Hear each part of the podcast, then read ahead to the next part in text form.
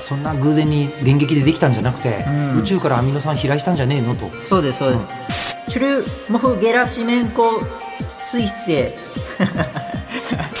僕最近あの右手型のアミノ酸の論文ばっか読んでるんですよ実はあのどういう趣味なの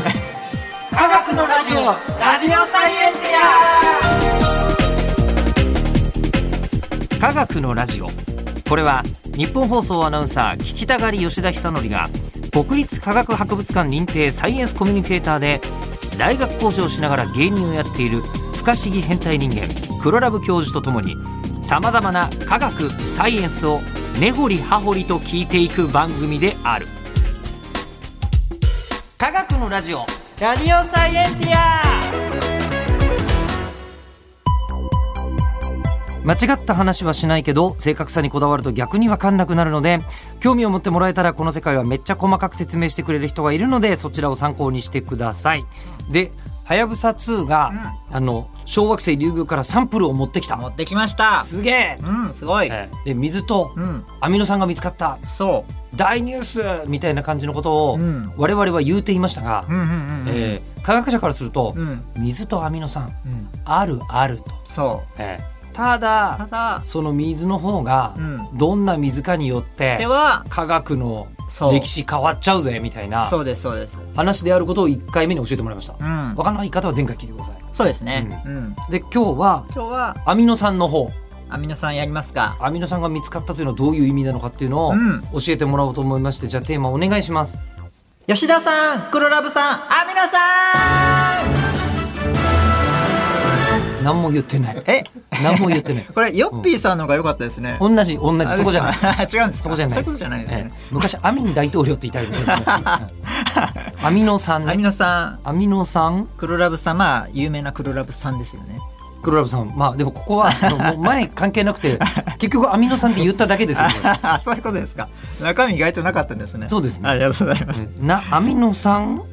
アミノ酸っていうものが、はいはいまああのはやぶさが持って帰ってきた、うといんうのはどれくらいの意味があるもんなのかを、はいはいはいまず教えてもらいたいのですけどもアミノ酸ってええ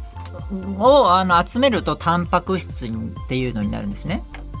それはなんか聞いたことある、うん、でタンパク質はもう僕たちです僕らは大体タンパクあ質、はいもうで、うん水分ですけども、うんうんそういうもうタンパク質全部タンパク質です水分とか、まあ、髪の毛もそうだしそうそうそうえっと皮膚もそうだし、細そうですね内臓もそうだしそうですそうですうんうんうんまあ、とりあえずタンパク質で我々はできているぞと、そでも僕だけ僕らだけじゃなくて、うんあのその犬もそうだし、ううん猿もそうだし、うんえっと植物もそうなのそうですそうですそうですそうです大体タンパク質、はいうん、っうんてことはもうこの地球上の生物というのは、うんタンパク質そでうでですきていてそれをばらすと、うんじゃあアミノ酸よねってことですね。うんそうただつまり生命の元があのどう生まれたのかっていうのは分かってない状況なんですねうんうんなのでそこら辺がもしかしたら宇宙にあるんじゃないかと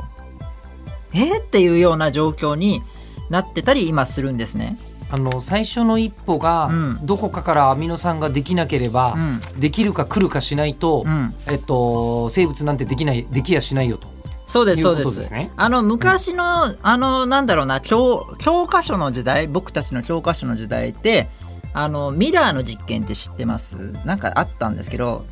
あの、そのミラーの実験って1953年に、まあ、やられた実験なんですけども、うんうんまあ、その、フラスコの中にですね、まあ、太古の地球をイメージして、あの、メタンとかアンモニアとか入れて、もう聞いたことある。大電流を流したりすると、うんうんだアミノ酸ができたよ、みたいな、うんうんうん感じで、あうんだから生命はこうやってできてるんだぞと、そのうんマグマオーシャンの中からいろんなこう成分が出てきて、うんメタンとかアンモニアから、えー、とアミノができたよみたいな話をでこれだって生命が生まれるんだよみたいな話多分習ってきたりするんですけども、うんなんか聞いたことあるその話。うんうんでも実際にはあの地球にはあの、メタンやアンモニアというのはそんなに多く含んでなくてうん二酸化炭素とか窒素とかを主流とするううモデルなんですね今はなので作れないんですよアンモニアとかメタンがそもそもそんなないから、そのミラーの実験の時のやつまあは、大量にあもうメタンうんをもうアンモニア入れてもう大電流かけてみたいな感じだからできたよみたいな感じなんですけどで原始地球は、うん今そんなついやそんな都合よくいきませんよっていうのが分かってきちゃったんですねそうなんですよ調べたらそう1953年当時とは違うぞとそうで、うんいろいろな説がある中でやっぱ宇宙宇宙なんじゃないかないやそんな偶然に電撃でできたんじゃなくて、うん宇宙からアミノ酸飛来したんじゃねえのとそうですそうです、でうんうんというのもいろんな隕石が今まであのまああの落ちてきてますけどもその中にアミノ酸がこう発見されてたりしてるんですよすでに、おおうん、えっと前回聞きましたねえっと今までに6万個ぐらい起こってるんでしたっけそうですねちょっと正確にはあのちょっと後で資料あるんですけどそうですね6万個ぐらい落ち起きてますね、うんうんはいでその6万個ぐらい落ちてた隕石の中にうんはアミノ酸がついてるやつもあったんだ、そうですそうです、うんうんあのマーチソン隕石とか1969年うにんマーチソン隕石とか、聞いたことあるチュルモフゲラシメンコ彗 星ちょっとすぐ噛んじゃうんですけそどそれは難しいはいアミノ酸発見、まあ、されてるんですよねチュルゴフフなんとかからチュチュルモフゲラシメンコイン彗星あのもうあのすいませんあえて言ってない いや大丈夫ですやっぱねこうカメラ見られるとねちょっとテンション上がってしまいますね芸人さんだからね、はいえーチュルゴフゲラシメンコす彗星ゲラシメンコ彗星、はいうんうんだからまあいろいろな水あ水星じゃないあのー隕石がですねええアミノ酸を発見されしているのでなんて言うんでしょうねあのそんなにあままたかまたかって言っちゃ言い方悪いですけどもまああのあやっぱそうだねっていうそもそもお水と有機物含まれてるだろうみたいなアミノ酸含まれてるだろうということでなってたので、まあ、発見できたねみたいな感じだったんですよね物証を見つけた、見つけたよみたいな感じで今なってるのが、うん、まあ今の今回のやつですかね。うんリュウグウにもリュウグウにアミノ酸があったってことは、うんまあ外から飛んできたんじゃないっていうのが、うんより色濃く色濃くなってはいるますけどただまた水と同じように同位体元素がどうこうみたいな感じでアミノ酸にもあの右手型と左手型っていうのちょっと複雑なんですけどほう同じ物質でもこの右手と左手みあみたいにこう重ならないじゃないですかあの右手の形と左手の形は違いますから違いますすよね結局あは。の同じ手の甲側から見たら別の形してますよはね、い、鏡のようなうん共造体のような形だと思うんですけども、そんなようにアミノ酸もあのアミノ酸っていうのはそのアミノ基とかが含まれているのがアミノ酸っていう物質なんですね。まあ、要はタンパク質の元だけ今あ理解してそうまですすけどそうです、うんでそのタンパク質の元が実はこの右手型と左手型みたいな同種なんですけどあるんですね。うんでそれのその比率がどうかによってその地球にあるアミノ酸かと同じなのかどうかをみ今調べてる最中なんですよ。うーんとこれもまたずはアミノ酸はうん右手型と左手型があある,、るあるで半々ぐらいなの半々ぐらいに普通は生まれるんですけども、あの宇宙とか宇宙とかでランダムに作るとはい、あの普通になるんですけどただあのあの地球ではあの左手型しかなぜかないんですね。あなぜかないというか、ね、左手型のやつが結構その主流に科学の、えー生体反応とかは全部左手のやつが全部司ってるんですよ右手はなぜかないんですね司ってないんですよ地球上にないわけじゃないないわけじゃないし最近右手型のアミノ酸も結構いろいろ発見されてきてはいるんですけども、うんまあ、そこら辺は最新研究なので置いといて、うん基本は左手型がもう人間僕僕も今左手型が今動いてあ動いた今動いた今左手型のあアミ今ノ酸動いたるはいこれはまあ確実に動いてる確実に動いて今脳が活性化してますうんで、まあ、俺も左手型ばっかり動いてあるもう動いてますはい右手型は多分使ってないであろうあ使ってない基本は分かっあの使ってないですね生体の物質的にはなので生体の元となるアミノ酸の比率的にそれが合ってたら、まあ、もしかしたらあのアミノ酸もしかしたら生命のこう起源になり得るねみたいな、う宇宙から来てるかもねみたいな感じになるのでどうなのかっていうことがまたえっ、とこれいつは放送でしたっけ8月ですねまあねあのポッドキャストはいつ聞くかわかんないですけど確かにみんなあそうですね、でこのこの段階ではまだ分かってないので我々が収録している、はいえっと、2022年6月末の段階ではまだ分かっていはない、い、でこれが多分絶対あの結局どうどういうアミノ酸だったかっていうのがあの L かあの右手か左手型かみたいなそこら辺の多分発表されるはずです調べてる人たちがいるとめっちゃ、ゃ今もう全世界のまだうん世界中の研究者さんがこれに関わる人たちがものすごい今やってるのでアミノ酸研究をしたい人たちが、うんももううみんなもうはやぶさから来たアミノ酸が見たくてしょうがないあ水もそうですしあああのデータベース見ながらこうやってああ やってますよそでのぐらいのあのー興奮してるはずです右手型と左手型で、うん左手型で地球上の生物というのはほとんど動いてるわけですね。そうですそうですそうえですーだとすると、うん左手型であるってことになると、うんやっぱほら来た可能性って上がったじゃんってことになると例えばですねはいで逆に、うん右手型だったりすると、またうんうんうんうんっていう話に今までせっかく結構いい仮説作ってたのに、うんこの仮説の可能性下がったわまた違うっんだみたいな感じででもこうやってそうやってあのが科学ってこれなんじゃないはいダメこれなんじゃないはいダメあこっちかって徐々に徐々にこうなってくるものなのてでなる、なのでまあまあそういうものなのかなっていう感じですけどもねでもじゃでも徐々に徐々に地球あのその宇宙からのサンプルを持ってきてすごい貴重なのででそれが増えれば増えるほどおまあいい感じになるうんどんどんまだあの竜宮だけなのでそれだけだとちょっとどうせもし言えたとしても何かを一つのサンプルで何かを言えるというのはなかなか難しいわけですよ。なるほどそうなんですその竜宮から持ってきた、うん、えっと、そのアミノ酸も1個じゃないよねきっと見つかったってことあはのいいろんな種類見つかってるんですけどうも、んうんうん、ただ何種類ぐらい見つかったんですか23種類ですね今のところ。あ結構見つかって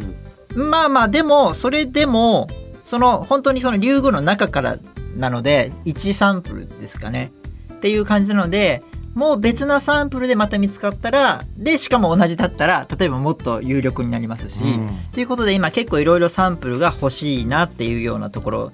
ですかね。もうはい、えちなみに黒部教授は予想してるんですか今右手型か左手型かいやもうねわからないです。わかん ない、あのなんもうそれはすごく面白くてうん、僕最近あの右手型のアミノ酸の論文ばっか読んでるんですよ実は。 あのどういう趣味なのえいや、要は本当になんか、あら、なんか昆虫で右手型のアミノ酸が使われていたとか、ほうえ何それみたいな感じで、ただ読んでるだけなんですけど、うんうん本当に世の中わけわかんないことだらけなんですよ。うんうんもうだって水、地球の水ですら今、もう、ああだ、ああだ、こうだ、水がなんでこんな少ないんだとか、言われてるぐらいなので、もう分かってることが少ないので、うん、全然もう想像つかないようにしておきおきおいてます、僕の場合は。もう妄想しない。妄想しない事実をそのまま受け入れるだけ受け入れるだけあのまあ事実を受け入れるというか一一報告を待つのみうんで二報報告待つのみっていう感じで徐々に徐々に事実がこう積み重なってあどうやらっていう初めてそこで事実がどうしてもこう一つの情報だけで一気にやっちゃうと意外とそれがその例外中の例外を引いてただけかもしれないので、うん危ないなということで、うん僕の場合はあんまりそんなには信信用しないというかまず急にはならないという感じにまあ地道に積み上げていかないと科学の本当のことは分かんないってことですね。そうですねね。あ素敵なことをおっしゃってます。そうです。うん普通 ええ普通のあ、そうですか。あ、そうですか。ごく普通のことを言ってましたねあ、。本当ですうかん。 そんな素敵感出すつもり全然 ない。で、実はハヤブサ2のライバルがいるんですよ。えあの、アメリカでいて、オシリス・レックスっていう、あの、衛星、あの、衛星、わあの探査機がいて、あそうなんですかそうなんですよ。で、そこれがですね、全然注目されない。少なくとも初めて聞いた。こんな にあのはやぶさ2の話好きでいっぱい調べてたんですけど、オシリスレックスそうなんですよ。2020年10月に、結構最近。はい、あの、小惑星ベ、ベンヌ、ベヌーとも言うんですけど、ベベンヌ、僕はベンヌでいきますねベ。ンヌ。はい、うんベンヌでもうサンプル採取したんですよ。どどの辺にあるんですかそのベンヌは。ベンヌはですね、2年ぐらいかけて、なん、なんでしょうね、まあ、小惑星帯のところにあるという竜か、宮と一緒っちゃあまあでも竜宮。宮と同じようなところにうん今うんいらっしゃるようなところですかね。うん。はい。まあ、て結構地球にこう接近するような軌軌道道を描いてるようなところで、えーところに、えーまあ、取りに行ったんですよそ。れベンヌぶつかったりしないんですか。そうですか。あの、2135年に、あの、衝突するかもしれない地球に。 ベベンヌ？ベンだだから地球の防衛のためという意味も含めてさすがアメリカさん地球の防衛のこと考えてたんですねいつの間にか。そうなんですよへえ。こういうくないですかっかこいいすごいすごい。ねまあ、そういう意味も含めながらもえー竜宮とちょっと似たようなあの同じようなあの性質のものなのでそのベンヌで今採取してきて今2023年うん、に秋に地球に戻る予定なんですねあそうなんだそうでもこれね何も知らあのバズらないんですよ知らない少なくともそう日本人の私はまりまるで知りませんでした そうなんですよだから僕実はオシリス・リックスのことが好きでしてねほうほうほうほうこれあのーあーでも日本にまあはやぶさ2っていうのは300億円かけてるんですね、うんうん経費的にうんそれのあのアメリカの探査機が3倍ぐらい約1000億円ぐらいかけて おお、いて、うんやっぱそれだけのカメラとうん、あとはやぶさ2っていうのはそのアンテナあのアンテナじゃないわなんだろうソーラーパネルがあんまりうまうまくあの動かせないんです可動域できないんですようんうんうんだからこうあリュウグウにこうサンプルリあのこうランデブーした時にこう着陸した時に着地した時にこう特定の場所で着地しかできないんですよねできなかったんですはねあはあはああはあの太陽に隠れちゃって電池がこうさいソーラーパネルがうんなるほど影になっちゃう、んんんだけどこのオシリス・リックスさんうんもう可動くぐるんぐるんいくんですよこんな。両手がいろんな方向を向く、はい、ででそれで太陽パネルがか太陽が必ず当たるようにしてできるので、うんうんあちこちにこう着陸できたりす着陸というか、まあ、着地できるんですね。ベンヌのはてかできたってことですい、ねできたんです。うんで成功してうんで持ってきているので、うんこれが実はようやく注目僕の中ではしていて、うんこれでリュウグウのサンプルと、まあ、オシリス・レックスさんのサンプルがあればだから23年後かそのぐらい4年後4年後かとかそのぐらいにはいろんなその超データが集まるのでうんそうすると多分いろいろ地球あのいろんな科学的な歴史が変わるんじゃないかなと。うーん要は2つのサンプルから同じようなことが言えたりとか、うんまたは謎が謎を呼ぶであろうという研究者さんもいるんですね。もうわけわかんないっていうようになる可能性もあるので、うんまあそれはそれでいいとしてっていう今段階で結構楽しみにしているっていうのがまあ、うん、あのー、今の感じですかね。ハイブサ2がすごかったのは、うん、こう一回タッチダウンした後にうんもう一回こう上がってって、鉄球ボカーンってぶつけて、はいはいはい掘って、うん内部のものもすくって持ってきたわけですよね。はいはいはい、ははい。やぶさ2はうんうん、でベンヌの方に行ったオシリス・レックスは、うん中掘ったりしてんですか、僕の記憶ではなかったような気がしますね。まあ、それができる竜宮がすごいってことではあるんでしょういけど、ね、や、うん日本は結構すごい技術なので、うんあれうは、ん、そうですねた大量にだ取ってるのは確かなんですけどあのはやぶさより2よりも、うんうんあれ多分取ってなかったような気がしますねなんかはやぶさ2は、えっと、ティースプーン一杯ぐらい取ってきたって言ってましたよね。うんねえあのベンヌはもっと量的には取ってきてる。ただ実際わかんないんですよねそのどどの程度取れてるかというかあなんかトラブルもあって帰ってくるまでわかんねえやつか。ただちょっとカメラで撮れたのは、うんあのこうサンプル一旦でこう撮ってくるじゃないですか、うんその後にこう蓋がこう閉まらなきゃいけないのが、うん蓋が閉まらなくなっちゃったんですってちょっと待ってちょっと待って。えええええええそれあのえええウーバーの配達員が さえ後ろのチャック開いたまま走ってるっていうとこあとそうです僕もこの間チャック開けたままあのパスあのバッグ開けっぱな、開けっぱしね歩いちゃったんですけど、ええあんな感じでうんちょっと漏れちゃったんですよ、ちょっとダメじゃ んその蓋一番しっかりしようよ、でもななんかあの吸い込みすぎちゃってうん、あの蓋がそのい石がこう蓋が閉まんなくなっちゃったんですってうわーっていうような事故が起きたのは確かなんですけどまうあんでもそれでも少しこうちゃんと閉まってうんなったらしいので、うん急いでもう慌ててこうちゃんとバッグにせ閉めてもう今地球に戻ってこようっていうところなのいで。やーでもねウーバーとかも帰ってくるとすっげえこぼれたりする時あるよねあまあ、うんまあまあそう開けてみないとわかんないそうよわねかんないところありますんで、うんうんあれなんですけどだから本当に今もう暑いですよねサンプルリターンの嵐というか、うんまあちょっと月でもあの中国の探査機が今多分持ってきているのでだかほうらいろんなその今研究がいギューンと加速的に上がっているサンプルリターンは今科学の中でも熱い分野暑いと思いますね。うでん日本は結構その中の結構上位1位とだと思うんですけども、んすごく遠いとこから取ってきたりっていう技術とかはまあ確立し始めてるので、うんそこはすごくいいなと思いながらも本当にねなんで地球生命が生まれたのか元は何なのかうん本当知りたいですねいやー でももしかしたらやっぱりミラーの実験嘘じゃなかったんじゃねとかいう可能性すらあるわけですよねまだねそうですね帰ってきたミラーミラー説みたいなのをやってほしいですね あの本当にいややっぱりなんだかんだ言ってメタンと電流でしたよねみたいなこともあり得るってことですようんそうそうそうそうね。ですねはあでも本当ににいつも DNA とか研究してるとままたいつか合成生物学の話で多分そういう話はすると思うんですけどもこう生命じゃないのに物質をこう入れて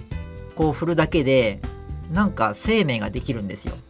生命という物質みたいなものがそうなのでそれがそれが餌を食べると増えるんですよ、でも生命じゃないんですよねでも増えるんですよ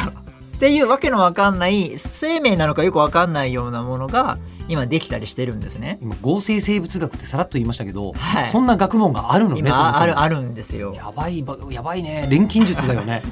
完全うにんでそこからいきうんえー、と生き物にみたいなやつができているわけなのでうん、不思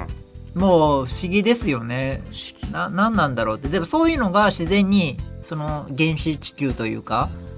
で、まあ、僕の場合原始地球であの生命は誕生してほしいなと思ってるんですどっちかというとアミノ酸が一から作られていて僕僕はそういう勝手なおあの思いなんですけど、まあこれ趣味の問題よねそうなのあの、ロマンについてのあのそうですね海のなんかこうジャパーンって岩がぶつかってそこで泡ができてその泡にで細胞のセットができ始めてっていうのがそういう説があるんですねあそういう説もあるんだ、そうです、んそそういうのを僕は信じてる方なんですけども、うんははい、でもちょっとしゃ逆にしゃべりすぎま全し部来たものかもしれないってことですよねたあそう水もうもあらかそじめうだしねつく作ったものからうんなんか組み立てられたみたいなああつまんないあ集まんないんですよあ僕の中ではあんまり、うん、あれですけどまあこれは単なる個人的なあれですけどははいまあ、ということで、はいまあ、いずれにせよ、はいまだ見つかったってだけで喜んでる時点では科学素人だねお前はっはていい、まあまあそういうわけではないですけどことをまあまあまだちょっとだから本当にね